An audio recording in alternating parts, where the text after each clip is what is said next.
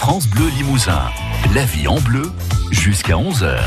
Retour dans la cuisine de Régine Rossi-Lagorce. Elle est toujours avec euh, son invité, Jérôme Combabessou, qui a créé Antique Brocante, un café brocante à Saint-Pardoux-la-Croisille. Et puis, euh, dans un instant, on va faire une croustade aux fraises. Donc, euh, la recette que vous pourrez retrouver sur notre site francebleu.fr. Régine. Et oui, alors, euh, vous savez, moi, quand je fais de la, de la des fonds de tarte, j'en fais toujours plusieurs. Et donc là, euh, j'ai préparé un peu des, des, petits fonds de tartelettes que j'ai gardés dans une boîte en fer. Et voilà, donc j'ai fait des croustades. Donc il nous faut par personne à peu près deux petits fonds de tarte. Alors moi, je les ai fait avec de la pâte chaude que j'avais citronnée. Hein pâte chaude, de l'eau qu'on fait bouillir avec du beurre. Euh, quand le, le, beurre est bien fondu, là, vous mettez un petit peu de sucre et de citron, de zeste de citron ou de jus de citron, comme vous voulez. Vous mettez votre farine et hop, sur le feu, vous allez remuer comme si vous, alliez préparer euh, des, des, choux à la crème.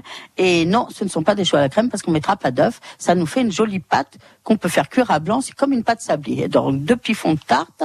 Euh, il nous faut aussi quatre ou cinq ou plus hein, des fraises que vous avez lavées d'abord et équeutées après. Et surtout si vous voulez qu'elles qu'elles aient du goût vos fraises surtout pas de réfrigérateur. Si vous voyez qu'elles ne sont pas assez mûres vous les lavez à l'eau tiède. Voilà ça va faire ressortir leur sucre. Il nous faut deux cuillères à soupe de fromage blanc ou de crème chantilly c'est comme vous voulez ou les deux. Vous pouvez mélanger les deux d'ailleurs.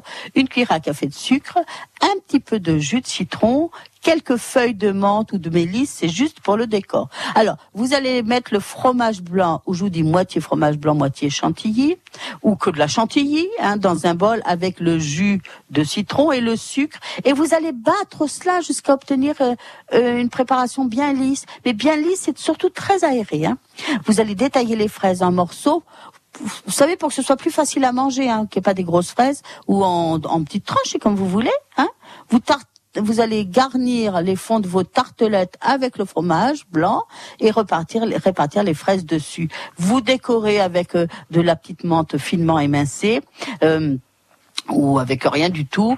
Par contre, un seul petit, euh, nos, nos, fonds de tartelettes, en fin de compte, nous servent de support. On pourrait faire très bien des fraises sur du fromage blanc comme ça. Alors donc, vous ne garnissez qu'au dernier moment. Mais tout est prêt, hein, vous avez tout préparé. Si votre fromage blanc est au frais, n'oubliez pas, vous ne mettez pas les fraises au frais, hein, pour qu'elles soient bien. C'est là qu'elles vont ressortir tout leur parfum et leur sucre. Euh, hum, je suis toujours avec mon invité et figurez-vous que je l'ai fait plancher. Une auditrice nous a envoyé euh, une photo, enfin m'a envoyé sur Facebook une photo d'une casserole 2001 et je voulais savoir à quoi ça servait. Euh, et ben je ne le sais pas. J'ai demandé à Jérôme s'il savait à quoi ça servait, mais il n'a pas l'air de savoir non plus. Ah bon, ben il va chercher. Hein. Ah d'accord. Ouais. J'avais demandé déjà à un antiquaire, à François Soustre, il m'avait dit la même chose. Donc à vous de chercher, messieurs. Je sais que François nous écoute. Alors à, à François et à Jérôme de chercher. Alors hum, Jérôme, vous avez aussi j'ai vu une petite soupière. De quand elle date Mais une petite soupière individuelle. Oh, 1930, 1900, avant, juste avant la guerre. Alors, ces petites soupières individuelles, elles servaient, vous savez, quand euh, parfois monsieur, c'était souvent monsieur qui rentrait tard le soir, et ben sa petite soupière, puisque c'est de la porcelaine, elle était sur le bord du fourneau ou dans le four pour être tenue au chaud avec son petit couvercle, et comme ça monsieur n'a plus qu'à le mettre sur son assiette. Et puis vous avez aussi ben, des jolis verres. Ah, ça c'est. J'ai une série de verres en cristal, la une cristallerie de l'est de la France, bien sûr, euh, qui avait été reprise par Dôme. Juste avant la, reprise, ils avaient sorti une série, j'ai la série complète, magnifique, et, et pour déguster un bon petit vin, je crois que ça va, quoi. C'est des jolis petits verres, magnifiques. Euh, avec ces verres en cristal, dans le temps, dans les temps très anciens, on y avait des petites verrières. C'était comme des petites glacières, vous voyez, c'était souvent en, verre, donc où on mettait un pain de glace.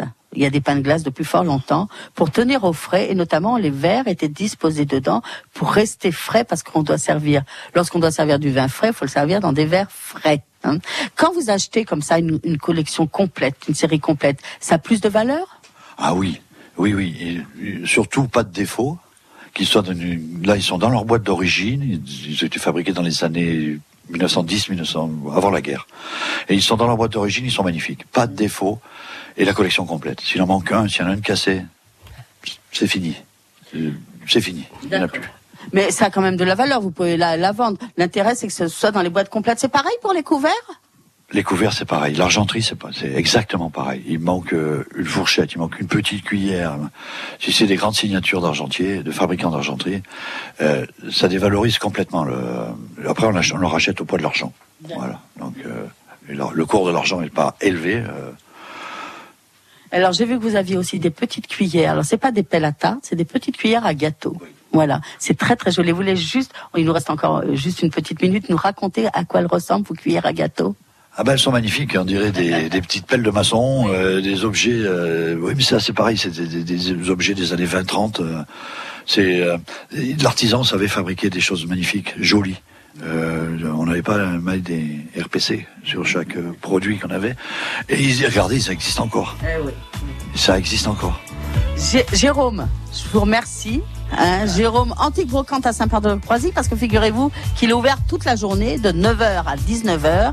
Il nous sert des cafés, des chocolats et même des petits gâteaux, figurez-vous. Enfin voilà, hein, une jolie terrasse. Aujourd'hui, on va pouvoir euh, y aller sur la terrasse parce qu'il y a un beau ciel bleu, mais mettez la norac quand même. hein. Merci Régine. Euh, demain, quel sera le programme?